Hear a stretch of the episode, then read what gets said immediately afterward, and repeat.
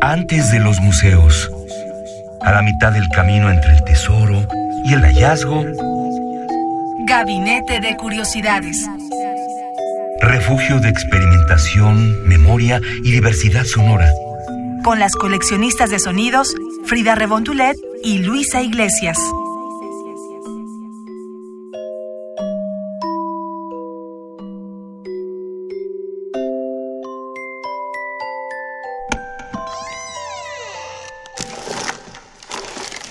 Experimentación sonora. This is the story about two girls, O and Ange. Sometimes O does the speaking. O, a woman and a Jew. Her father's family, originally from Spain, first emigrated to Morocco, then on to Algeria. O speaks. How can I do this? Begin. Begin what? The only thing in the world that's worth beginning. The end of the world.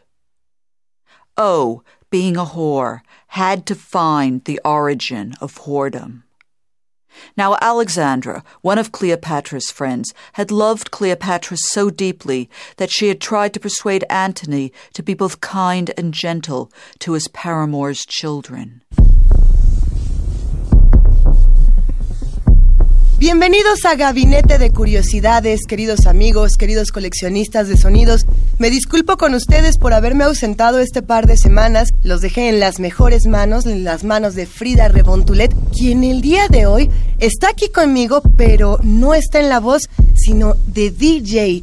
¿Qué es lo que vamos a hacer? Nos hemos preguntado qué ocurre con las mujeres en la música experimental, por qué no las conocemos, por qué no las visibilizamos y nos dedicamos a buscar a más mujeres que, que no solamente fueran contraculturales, que fueran contestatarias, sino que además su talento hablara por sí mismo. Ahí les va. Vamos a escuchar a continuación a una de las poetas más importantes en la historia del post-punk, en la historia de la dramaturgia, del ensayo. Ella es nada más y nada menos que Kathy Acker. Quizá no conozcan el nombre de Kathy Acker, pero es una de las poetas más plagiadas en la historia de la literatura. ¿Por qué? Porque fue la de las primeras que dijo, hablemos de vaginas, hablemos de palabras prohibidas, hablemos de contracultura, de gritos, de violencia. Ella es una poeta neoyorquina, nacida el 18 de abril de 1944 y fallecida el 30 de noviembre de 1997, tiempo más que suficiente para haber cambiado la historia de la literatura. A continuación, vamos a escuchar First Horse Song, la primera canción de las putas, en la misma voz de Kathy Acker y esperemos que la disfruten mientras hablamos de artistas sonoras mujeres a lo largo del poema.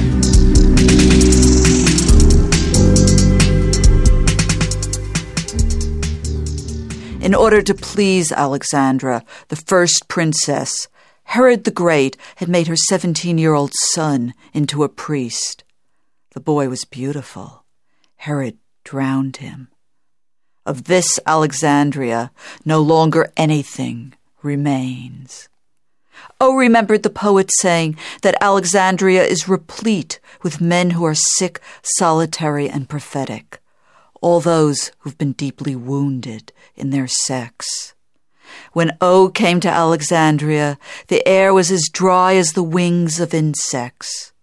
There were neither male solitaries nor male prophets, for such men are found only in the white world, and that world has died.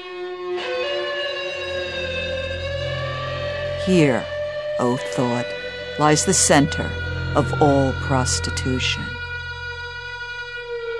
O began to dream that she was in the whorehouse for which she had been looking, but she wasn't anywhere yet. She had already passed by the brothel of the virgins. O speaks.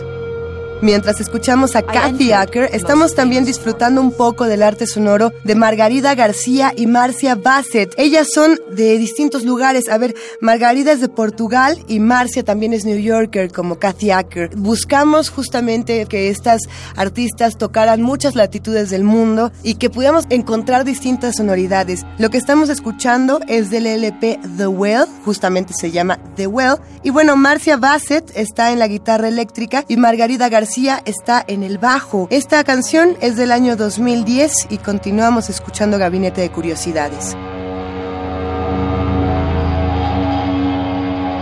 Ange lucidly believes in the progress of this country. I have never forgotten her. Two years ago, Ange was put into the prison of M. There, though still lucid and generous, she was broken. I saw her bruises. Thus, in shit begins the new world. War number two Barbara in older days left Egypt for France in order to continue her studies. Classical ones. Some days off the ship in the harbor of Marseille, to her consternation, she learned that she would have to do whatever she would have to do in order to survive there, and so she returned to her activities of the night. What I am saying is that in order to earn the right to education in the Western world, it was necessary for the whores who were not from the Western world to be at war and to continue teaching themselves. You fuckers, said Barbara. Finally, sick of whoring, every morning to earn her right to education, she got up at four in order for the rest of the day to work her ass off in the shipyards of midnight by the sea. A machine cut off her right foot. Despite that, or in despite, whenever possible from then on, she came to the aid, effectively and materially, of those whose social origin was named misery. Misery due to exile. Exile, whose other name is delayed death, is the fate of all those who live in the realm of racism. Barbara, now known as Saint Barbara, again inhabits an Alexandrian whorehouse.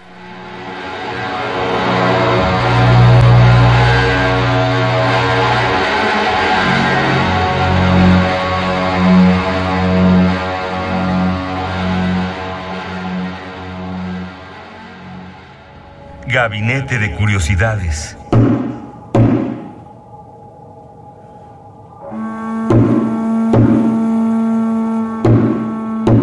Seguimos en Gabinete de Curiosidades. Ahora estamos escuchando junto con Kathy Acker a Ivonne Paredes. Ella es una artista sonora de lo más interesante, es peruana. Ella nace en Lima y después se muda también a Nueva York, donde se vuelve una percusionista muy reconocida. En realidad, lo que escuchamos es un dueto justamente con Hunter Long y esperemos lo disfruten. Vamos a seguir aquí en Gabinete de Curiosidades hablando de artistas sonoras mujeres.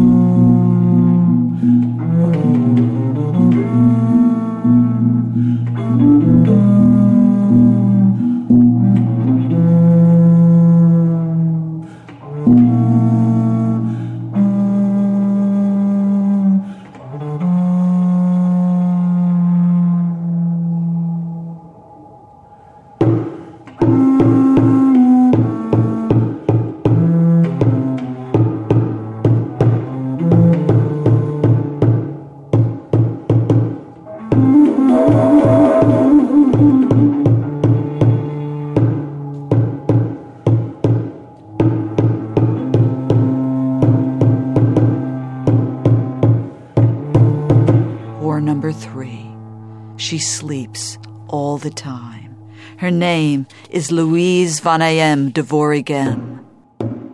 While she's sleeping, her record player blares. Not that she's got anything against music, but she has to sleep because she's been so worn down by work.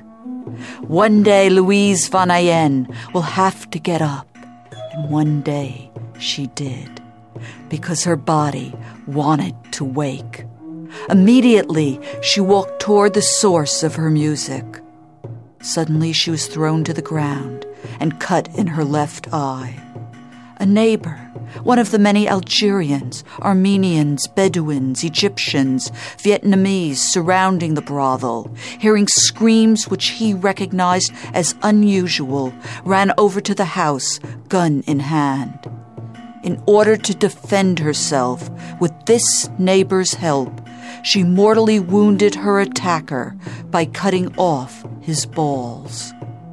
For this reason, Sister Louise was inculpated of voluntary homicide. For this reason, she was Arab and her rapist was white. Since only her natal family was allowed to visit her there, in prison, and they lived far away, Louise Van Ayen dwelled in solitary for many years. Her family was poor. In her prison, the whore, Louise Van Ayen, began to dream of a revolution, a revolution of whores, a revolution defined by all methods that exist as distant as far as is possible from profit.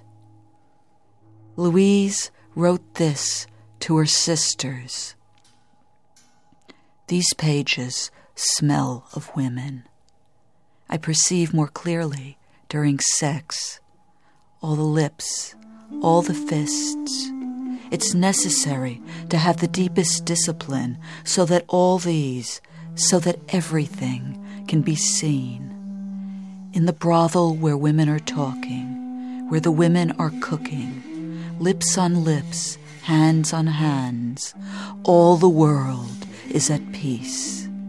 In these rooms of sleep and of dream, she continued in another of her letters, which will become famous after history has gone to sleep.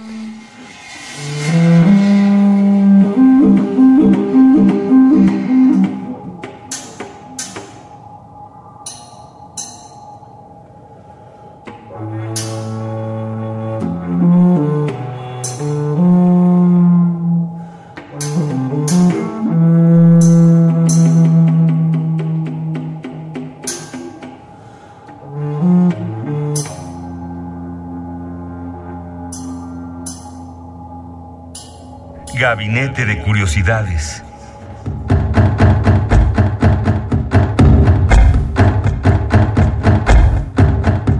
Lo que estamos escuchando en este momento es She de Iona Fortune, una artista sonora que precisamente nace en China y radica en Glasgow, en Reino Unido. Esta canción She tiene que ver, por supuesto, con los trabajos de Li Ching, con las raíces de Iona Fortune. Y seguiremos aquí en Gabinete de Curiosidades escuchando el trabajo de Kathy Acker, de Margarida García, de Marcia Bassett, de Yvonne Paredes y de Iona Fortune.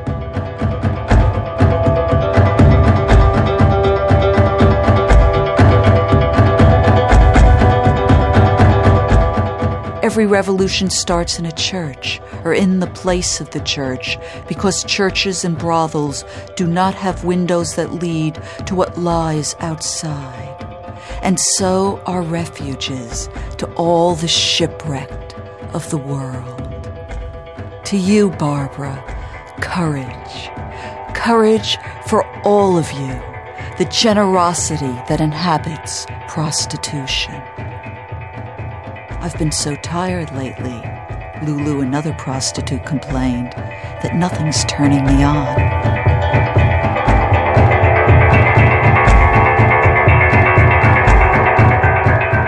Si quieren saber más de Gabinete de Curiosidades, no duden en visitar el portal www.radio.unam.mx. Hasta la próxima.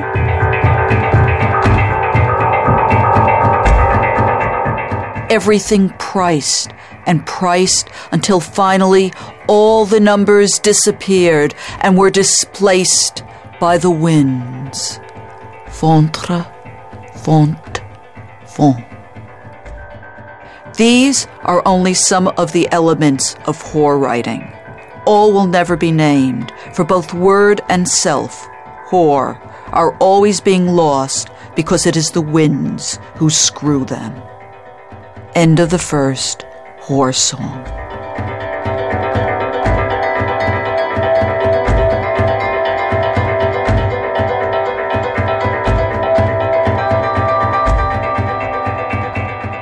Radio UNAM presentó Gabinete de Curiosidades. Refugio de experimentación, memoria y diversidad sonora.